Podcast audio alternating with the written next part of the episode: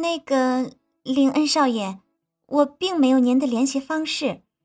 嗯，如果可以的话，我能有幸与林恩少爷交换一下联络方式吗？也是啊，如果连电话都不知道的话，就算新护飞沙子想通知林恩都做不到啊。但对他的求联络方式，林恩却稍稍的迟疑了片刻。他跟新护飞沙子只是一面之缘，同时也更没有打算跟那个金毛傲娇产生过多的交集。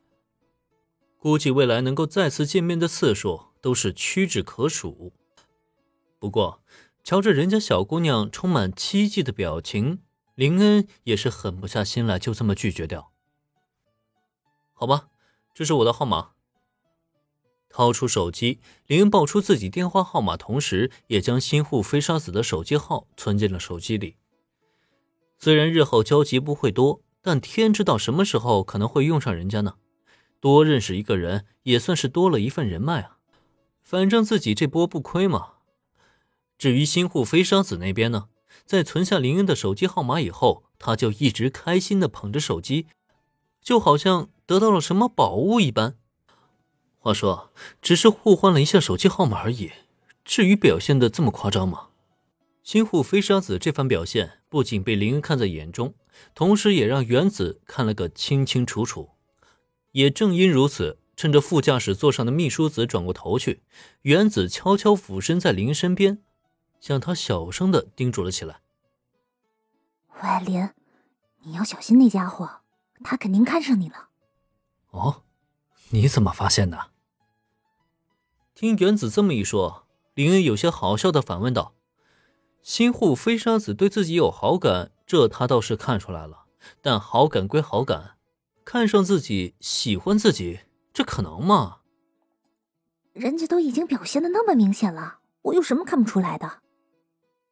而且，身为女人的第六感告诉我，他绝对是个劲敌。哼，身为女人的第六感。”原子的话差点让林恩乐出声来。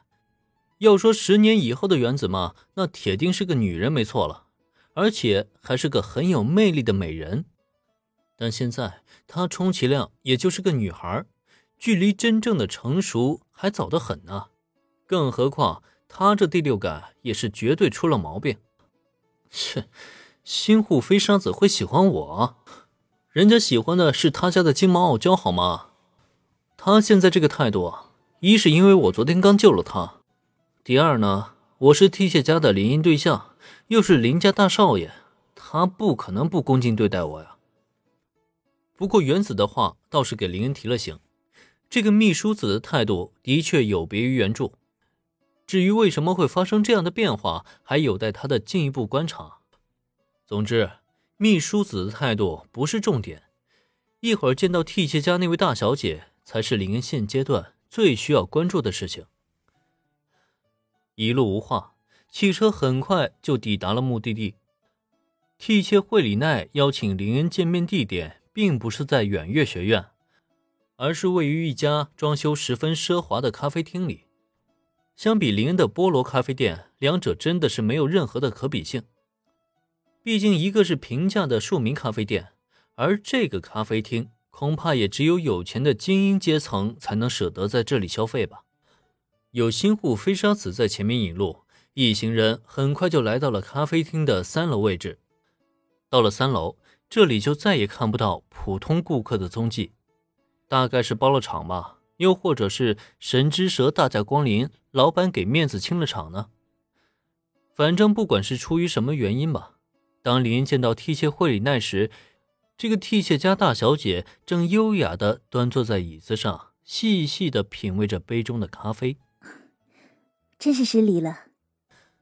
见到林恩一行人到来，替妾惠里奈放下了手中的咖啡杯，如同一个优雅的贵族少女那般，起身向林恩行了一礼。